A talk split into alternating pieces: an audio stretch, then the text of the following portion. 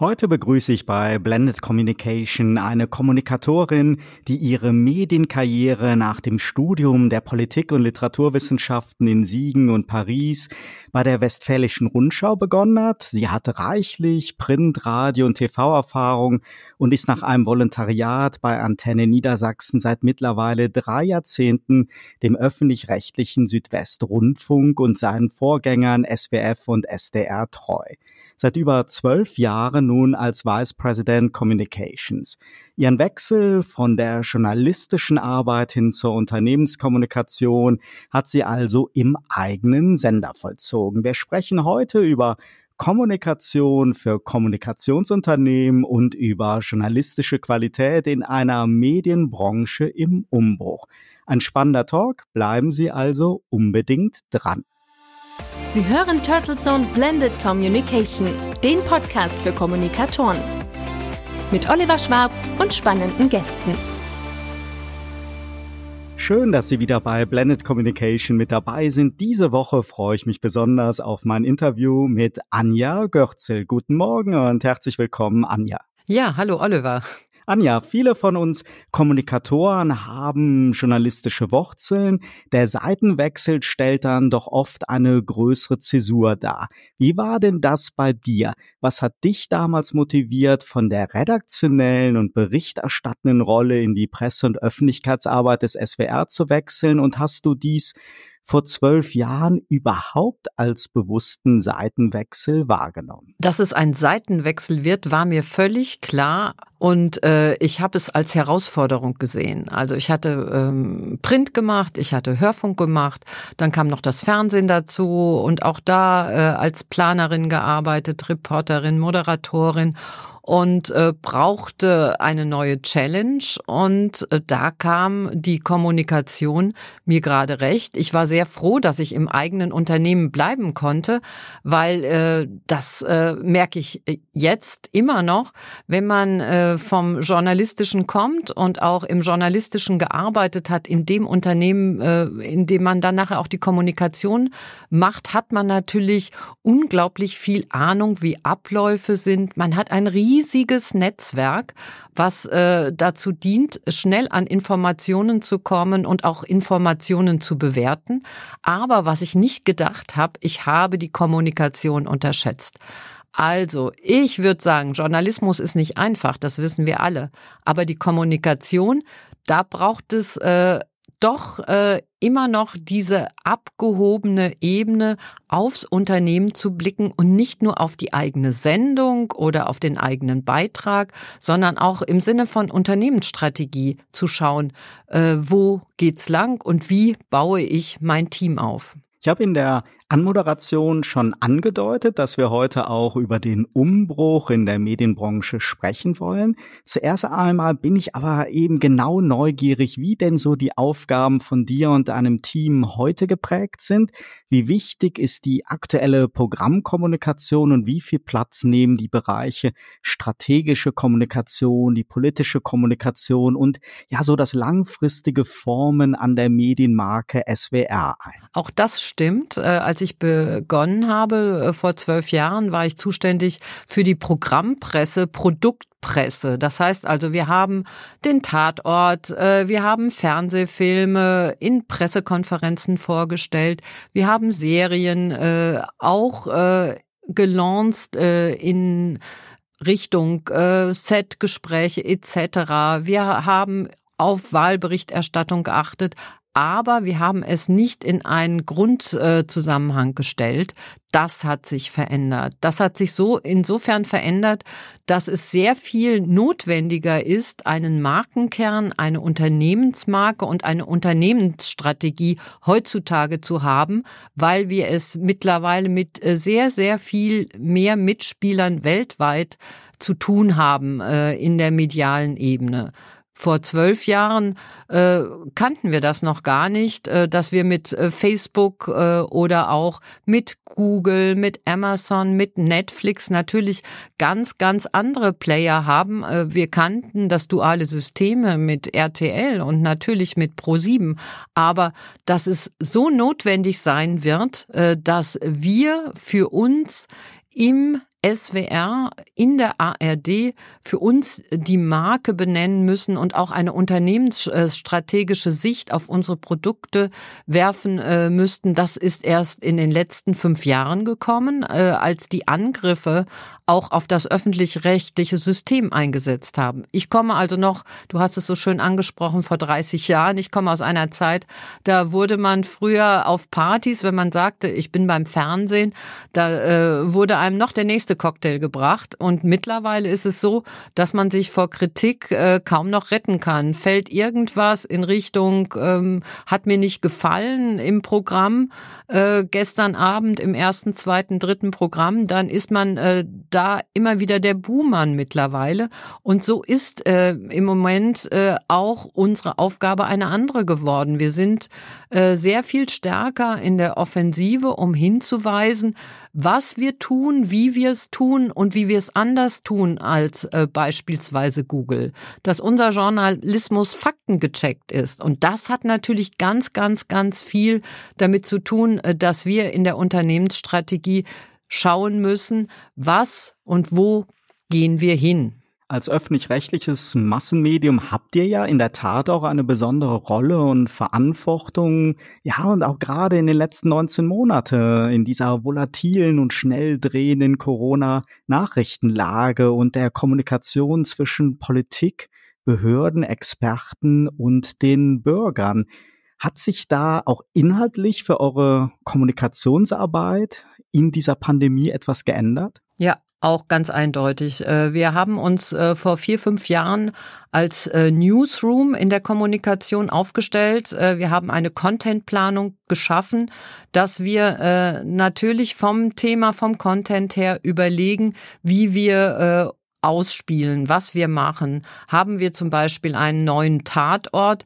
Geht der über Pressemitteilung raus äh, und so weiter. Da gibt es dann Filme zu, da gibt es Clips zu, da werden wir äh, Veranstaltungen machen. Jetzt nur mal am Beispiel Tatort zu bleiben. Jetzt haben wir diese Entwicklung noch getoppt gehabt, dass wir aus diesem Newsroom, Gott sei Dank, den wir geschaffen hatten, dass wir äh, selbst als eigene Kommunikationsabteilung sendefähig sind, weil wir auf verschiedenen Plattformen unterwegs sind, Twitter, LinkedIn etc etc., dass wir schnell agieren konnten und auf die aktuelle äh, Programmänderung, aktuelle Berichterstattung äh, sehr viel stärker bei Corona reagieren konnten. Das Informationsbedürfnis war ab März 2020 derartig hoch. Man kam mit Sondersendungen kaum noch nach im Programm und das musste auch als Information alles raus. Das heißt, wir haben unsere Dynamik weiter gesteigert. Wir hatten Newsletter, äh, die erschienen alle zwei Wochen mit Programminhalten, mit strategischen Inhalten zum Unternehmen. Diese Newsletter haben wir dreimal die Woche publiziert und diese Newsletter waren hauptsächlich gespickt mit Selfies von Kolleginnen und Kollegen, die berichtet haben, beispielsweise aus dem ARD Hauptstadtstudio, wie ihre Arbeit aussieht. Oder Moderatoren, ob sie sich noch schminken können während der Corona-Zeit oder aber Auslandskorrespondenten in China, wo äh, ja auch die Infektion ausgebrochen ist.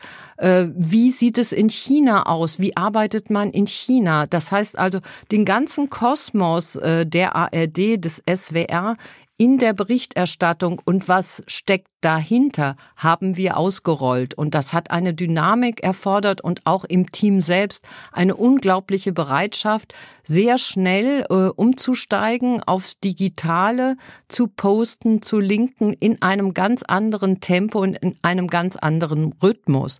Und man kann sagen, das ganze Unternehmen hat sich verändert. Bleiben wir, ich habe es jetzt gerade für die Kommunikation skizziert, äh, der SWR war vorbereitet war als einer der ersten äh, dabei, auch in Teams schalten, sich organisieren zu können.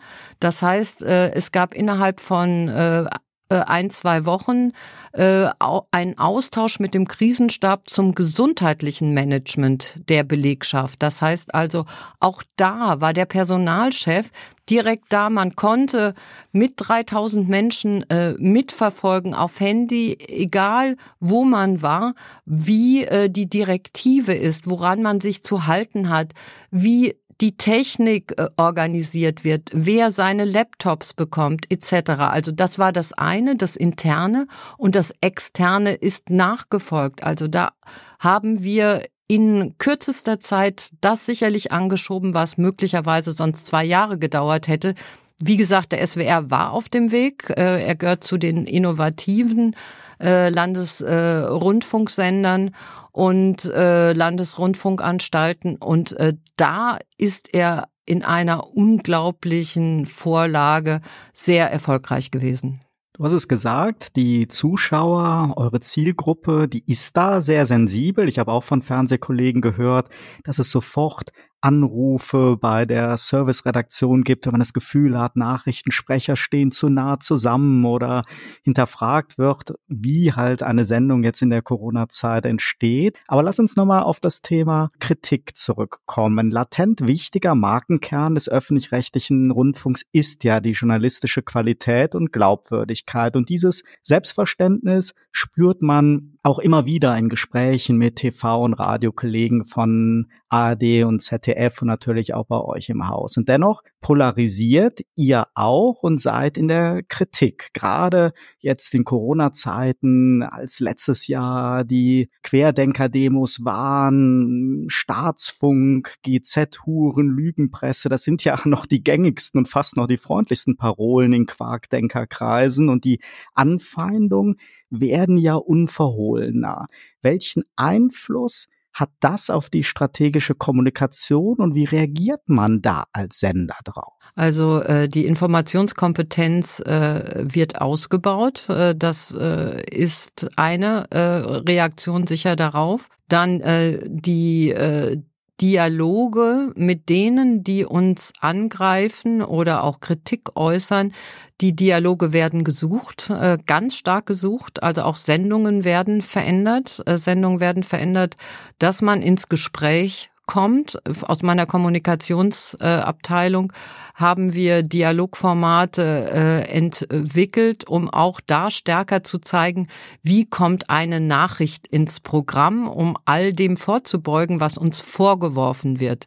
Diese Tendenz, äh, angegriffen zu werden, äh, weil man nicht parteiisch ist, die ist immer vorhanden, aber natürlich in so einer äh, hochexponentiellen Zeit, äh, wo Menschen unter Druck stehen, wo sich äh, Menschen gefährdet sehen, nimmt und wächst das zu. Und äh, wir hatten es schon bei Stuttgart 21 bei den Demonstrationen gesehen, in der Berichterstattung gesehen. Wir wurden sowohl äh, von der äh, rechten Seite, von der linken Seite, von äh, Pro, von Contra, von allen angegriffen, dass die Berichterstattung nicht stimmt. Und das ist eigentlich immer das beste Zeichen, dass man was richtig macht.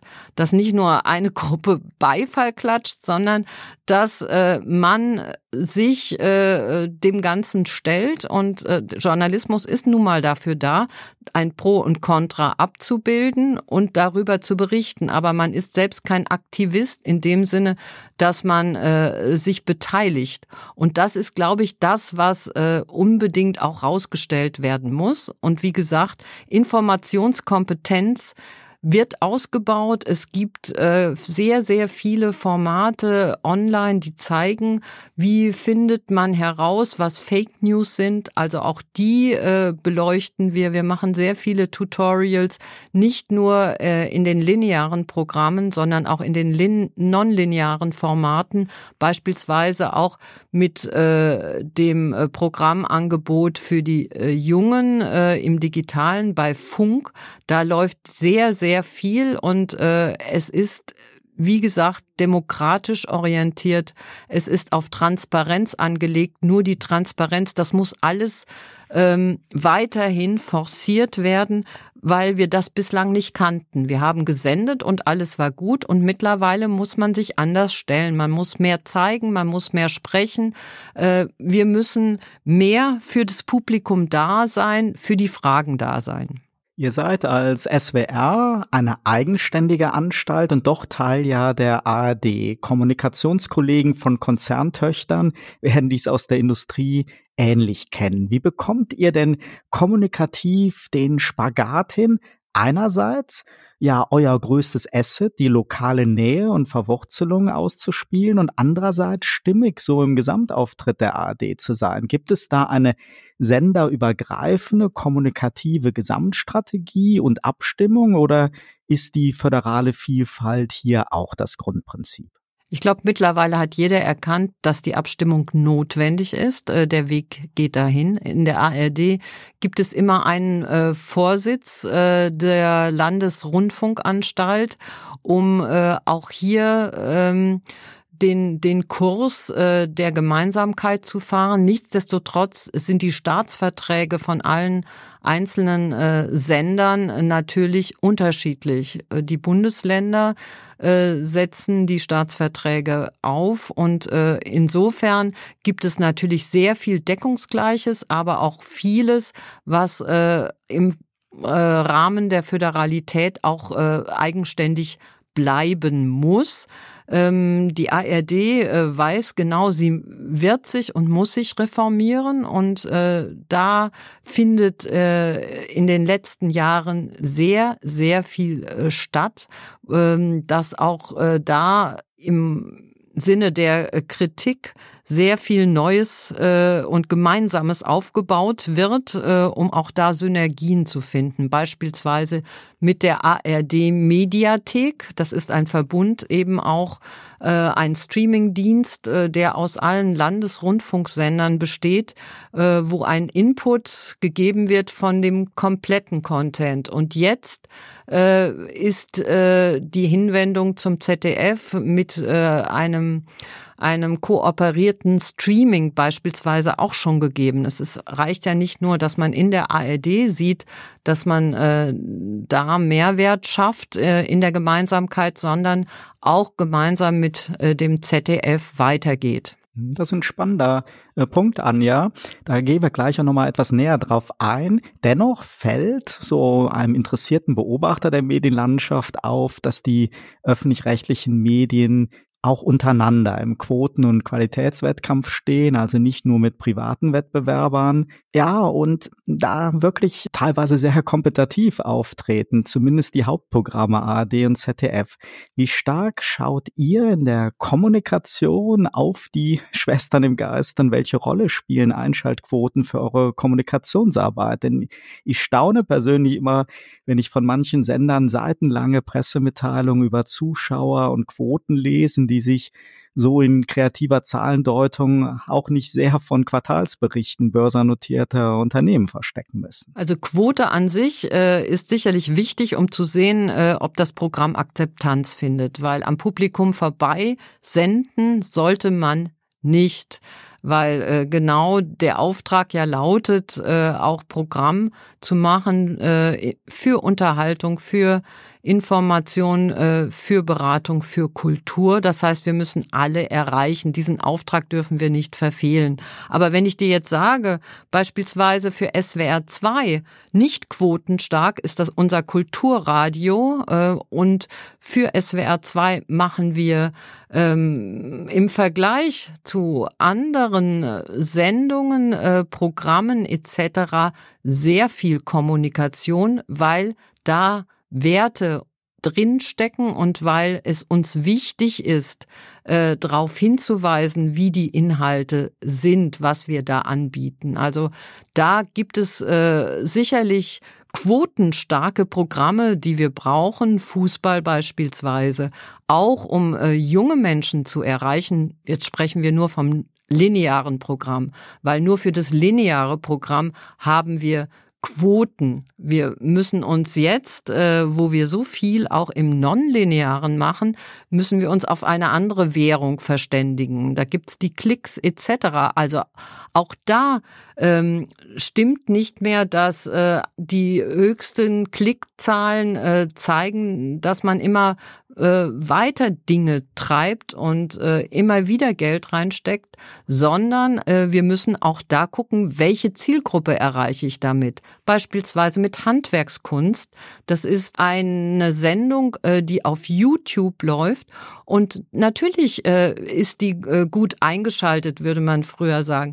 Aber es erreicht auch eine Zielgruppe. Es erreicht Menschen, die uns sonst im linearen Programm nicht äh, finden würden. Das heißt also, auch Quote, Klicks etc. sind relativ und es gibt einfach Dinge, die keine Quote haben, die wir von unserem äh, Purpose her machen müssen und gerne machen. Wir sind gleich wieder zurück nach einem kurzen Sponsorenhinweis und sprechen dann über eine Medienlandschaft im Umbruch und was das für die Kommunikationsarbeit bedeutet. Dieser Podcast wird Ihnen präsentiert von Visual Communications Experts. Wir bringen Sie auf Sendung. Video, Livestreaming, Webinare und Podcasts. Ihre Experten für Audio und Video in der Unternehmenskommunikation. Weitere Informationen unter www.visual-communications-experts.com. Willkommen zurück bei Blended Communication. Meine heutige Talkpartnerin ist Anja Görzel. Anja, die massiven Auswirkungen des Internets auf den Printjournalismus haben wir ja alle über die letzten mehr als zwei Jahrzehnte beobachten können. Jetzt ist seit einigen Jahren die TV-Branche massiven Umbruch. Die jüngeren Zuschauer haben sich angeblich vom linearen Fernsehen mit seiner dramaturgischen Programmgestaltung abgesagt und die Mediatheken mit ihren On-Demand-Inhalten boomen. Zumindest investiert die gesamte Branche riesige Summen in diesen Bereich. Das Medium Radio ist scheinbar am wenigsten betroffen, selbst wenn dort ja auch immer mehr Podcast-Formate entstehen. Dies aber vermutlich ja anders als im TV nicht als Ersatz, sondern als Verlängerung dienen. Wie diskutiert und empfindet ihr diese massiven Veränderungen und welchen Einfluss hat das auf die aktive Programmkommunikation? Grundsätzlich ist das ganze Unternehmen der SWR im Wandel. Genau das, das was du skizziert hast, äh, beschäftigt uns sehr, weil wir äh, feststellen müssen und feststellen, dass es nicht mehr so geht, wie wir es halt äh, vor 30 Jahren noch gemacht haben. Das heißt also, der SWR hat damit begonnen, sich ein Zielbild zu setzen, um die Menschen zu erreichen mit anderen Formaten, die man nicht mehr mit äh, dem erreicht, was man äh, lange Jahre betrieben hat. Und das äh, führt zu einem unglaublichen Change im Unternehmen selbst. Das heißt, man ist bestimmt von einem hohen, äh, einer hohen Dynamik, von einem Rhythmus der Veränderung. Es gibt äh, im Unternehmen permanent Experimente mit neuen Formaten und äh, neuen Formaten, sei es äh, Podcast-Formate, äh, sei es äh, Formate, die in Richtung Dialog gehen. Und äh, da gibt es beispielsweise sehr, sehr viele Neuerungen und äh, sehr, sehr viele Innovationen, die wir aber nicht mehr in normalen äh, Programmzeitschriften wie der Hör zu oder im Gong oder in Prisma etc. abbilden können. Wir sind es ja gewohnt, äh, in der Programmpresse äh, auch dort äh, Abnehmer geschaffen zu haben, wie beispielsweise Journalisten, die für Fernsehwochen, Zeitschriften etc. publizieren. Mittlerweile reicht das nicht mehr. Wir müssen uns andere Wege suchen, um auch eben diese non äh, linearen Formate äh, zu zeigen. Beispielsweise Instagram. Auf Instagram läuft äh, die Serie ich bin Sophie Scholl. Hashtag Ich bin Sophie Scholl. Da geht es drum, dass in einem äh, Tagebuch von Sophie Scholl äh, ihr Lebenswerk gezeigt wird, äh, ihre Stationen gezeigt werden, genau für eine jüngere Publikumsgruppe, die auf Instagram ist, die sich sonst mit Sophie Scholl beispielsweise gar nicht mehr beschäftigen könnte. Sophie Scholl ist ein Beispiel. Sie stammt aus Ulm. Insofern passt sie auch in, in, ins regionale Konzept des SWR. Also an dem Beispiel ist quasi alles äh, zu sehen. Man geht äh, man strahlt sowas nicht äh, am Son Sonntagabend um 20.15 Uhr aus oder an einem Mittwochabend um 20.15 Uhr, weil man genau weiß, da würde man die Gruppe der äh, Instagram-Nutzer des jungen Publikums nicht erreichen und hat alles auf digitale Plattformen verlagert. Und hier zeigt sich ein unglaubliches Interesse und äh, das ist ein Beispiel, wie wie es äh, weitergehen kann. Das heißt aber nicht, dass man sich äh, einfach verabschieden könnte aus der 20.15 Uhr Fernsehunterhaltung äh, etc., weil auch da gibt es Berechtigungen, auch da äh, gibt es die Menschen, die wir zwischen 0 und 80, 90 Jahren erreichen müssen. Das heißt also, wir schauen stärker auf diejenigen, die im Moment die Programme nicht nutzen und das ist der Auftrag auch in der Kommunikation. Wenn wir Instagram-Formate äh, machen, kann man natürlich äh, nicht direkt auf Gong zugehen, sondern wir müssen über unsere eigenen Plattformen. Also wir machen es dann klar auch noch mit einer normalen Pressemitteilung, aber wir sind sehr viel stärker auch in der Kommunikation im Digitalen unterwegs, auf Twitter unterwegs, um das anzukündigen. Es ist notwendig, dass wir auch hier zusammen mit unserem Programm, also mit unseren Redaktionen, äh, uns abstimmen, wer schickt welchen Post, äh, wer kann welchen Film, welchen Clip, welchen Trailer dazu machen. Also es ist eine Hinbewegung einer Kooperation und eine sehr stärk, viel stärkere Vernetzung zwischen Redaktionsprogrammarbeit und Kommunikationsarbeit. Also das hat sich ganz stark verändert. Früher hatte man die Pressestelle, der hat man Infos zugeliefert, mhm. die haben eine Pressemeldung dazu gemacht und fertig war's. Nein, heutzutage wird ganz genau geschaut, wie ist die Strategie, wer kann da zusammenarbeiten, wie ist die Botschaft, wie ist das Thema und wie können wir es lancieren. Du hast ja gerade schon Beispiele gebracht für neue, innovative Formate, um halt auch Zielgruppen anzusprechen, die man mit dem linearen Fernsehen oder Radio nicht mehr erreicht. Ich bin ja noch so einer der Fossile, die Live-Sendungen für den Goldstandard halten und selbst so die lineare Ausstrahlung eines Tatorts, einer Serie oder einer Reportage attraktiver finden als den späteren Abruf auf, aus der Mediathek. Und jetzt einfach mal gefragt. Du hast ja den Einblick auch in die Zahlen. Ist das von den Einschaltquoten her wirklich so eine Frage von jung und alt oder kommt es auch sehr auf das Genre an? Weil ich stelle mir so vor, beim Sport, da sind doch zeitversetzte Zusammenfassungen im Live-Programm schon deutlich weniger attraktiv als so jetzt das Gefühl, dass genau in der Sekunde ein Rennläufer, ein Skirennläufer die Kanda herunterfährt oder das Elfmeterschießen im Wembley-Stadion stattfindet. Und so geht's mir selbst bei Shows und und Filmen? Hängt es also vom Genre ab oder kann man allgemein sagen, dass jüngere Zielgruppen einfach das lineare Fernsehen nicht mehr attraktiv finden und ähm, ganz verstärkt auf die Mediathek-Inhalte zugreifen. Also ich muss dir absolut recht geben. Also du, du kannst kein, äh, keine EM machen ohne Live-Berichterstattung, auch nicht im Hörfunk. Also äh, wir sehen ja auch, äh, dass äh, im, im Hörfunk die Bundesliga etc., also das äh, läuft hervorragend. Da finden wir auch die Jungen äh, gerade auch beim Sport, äh, ich habe es glaube ich eben auch schon gesagt, äh, da, da äh, erreichen wir die Jungen.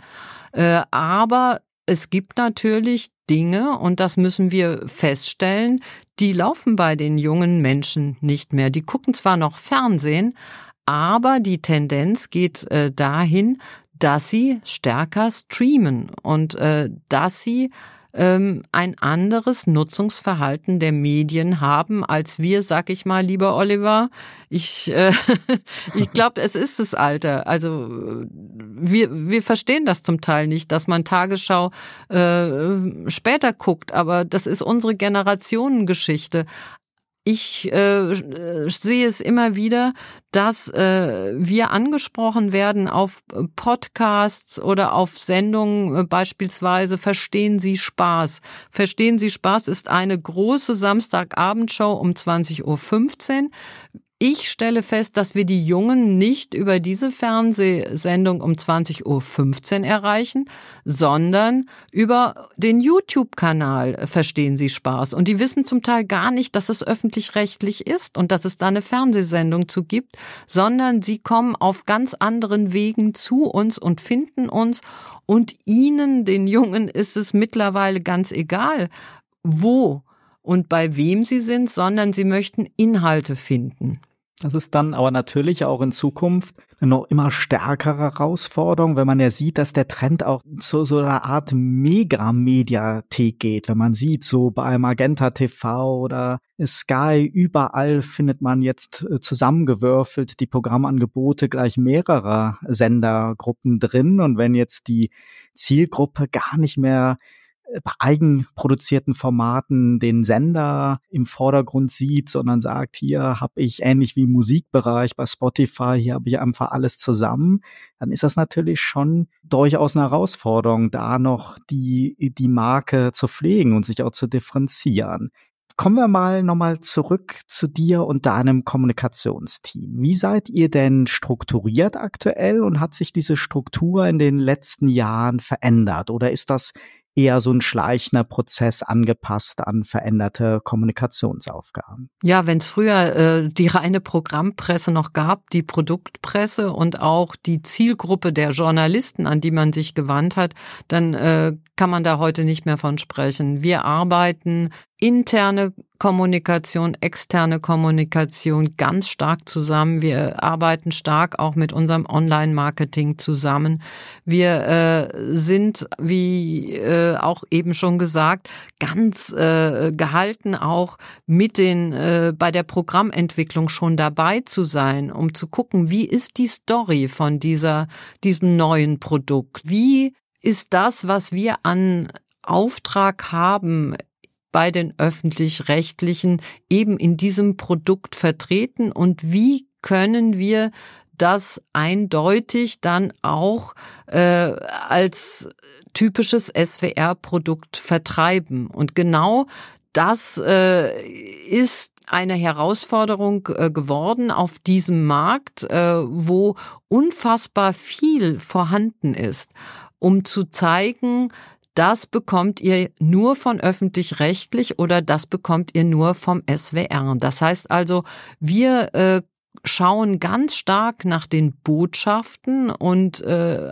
auch daraufhin äh, machen wir unsere äh, Unternehmenskampagnen im Vorfeld in der Priorisierung aus. Wie sieht denn so dein typischer, ganz persönlicher Tagesablauf als Kommunikationschefin aus? So im Spagat zwischen strategischer Kommunikation und Programmkommunikation spielen da die täglichen Nachrichten eine starke Rolle und wie behältst du so den Überblick?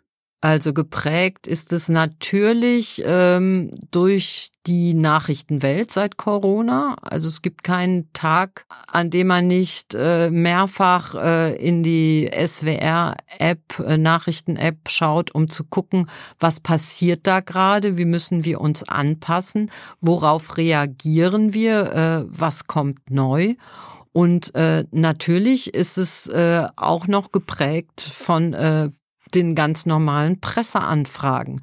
Das heißt also, es gibt äh, keinen Tag, an dem unsere Mails, äh, unser Mail-Account nicht von Presseanfragen voll ist. Das heißt, es gibt ein riesiges Interesse immer noch der Medien an unseren Produkten oder aber auch an Nachfragen zu einzelnen Programminhalten. Das hat sich nicht verändert. Und dieses offensiv unternehmensstrategisch Produkte, Programm zu zeigen, äh, der Öffentlichkeit darzubringen und auf der anderen Seite zu erkennen, äh, auch durch Medienanfragen, durch Publikumsanfragen, worum geht's den Menschen? Da Mittler zu sein innerhalb der Kommunikation und dies dann weiterzugeben, auch äh, im Hinblick auf Twitter, was es über Twitter an Anfragen gibt, was äh, Traffic hat von dem, was wir rausgeben an Programminformationen, Unternehmensinformationen und daraus Schlüsse zu ziehen, das ist, dieses Monitoring ist sehr viel stärker erforderlich und muss auch schneller gehen, weil auch die Produktentwicklung, das heißt also die Entwicklung von Sendungen, Beiträgen, Programmen äh, in einer ganz anderen Taktung stattfindet, als man es früher gewohnt war. Das bedeutet aber auch, und das sehen wir, wenn äh, Programme abgesetzt werden, das ist, äh, wird mit uns nicht verbunden, das wird mit öffentlich-rechtlich nicht verbunden. Da gibt's eine Treue, eine lange Liebe zu Sendungen. Und wenn irgendwas sich verändert, merken wir das, kommt direkt Kritik. Warum macht ihr das? Warum passiert das jetzt? Also dieser Wandel, dieser schnell, dieses Schnelllebige, was mittlerweile erforderlich ist, birgt auch immer ein, eine Kritik in sich und wir müssen erklären, verstärkt in der Kommunikation, warum wir das machen, wohin der Weg geht, äh, die Menschen mitnehmen, dass äh, Veränderung positiv sein kann. Wir zeichnen dieses Gespräch am 13. Juli live on Tape auf. Noch stehen die Zeichen auf Lockerung und selbst wenn die Sorge um eine vierte Welle so ein wenig über uns schwebt, wie hast du denn, Anja, den Ausnahmezustand der Pandemie wahrgenommen und auf was freust du dich bei dieser erhofften Rückkehr zur Normalität am meisten?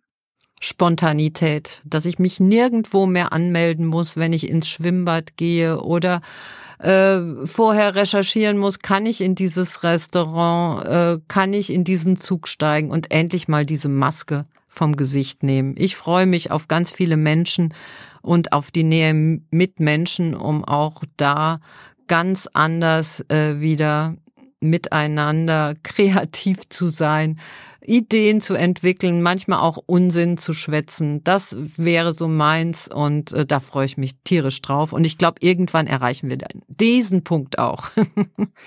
Herzlichen Dank, Anja, für deine Zeit und das spannende Gespräch und ja, deinen Wunsch und deine Optimismus teile ich natürlich auch. Ja, liebe Podcast-Freunde und Kommunikatoren, seien Sie auch bei der nächsten Episode von Blended Communication wieder mit dabei. Abonnieren Sie uns auf Ihrer Lieblingsplattform und empfehlen Sie diese Talkreihe gerne weiter. Ihr Feedback zu dieser Episode, Erfahrungen, Anregungen und Meinungen sind herzlich willkommen, ob als E-Mail oder Sprachnachricht. Alle Kontaktdaten dazu finden Sie in der Mediathek. Ich freue mich auf ein baldiges Wiederhören. Ihr Oliver Schwarz. Turtle Zone Blended Communication, der Podcast für Kommunikatoren mit Oliver Schwarz. Auf allen Podcast-Plattformen und auf turtlezone.de. Eine Produktion von Turtle Media aus dem Podcast-Studio in Ettlingen bei Karlsruhe.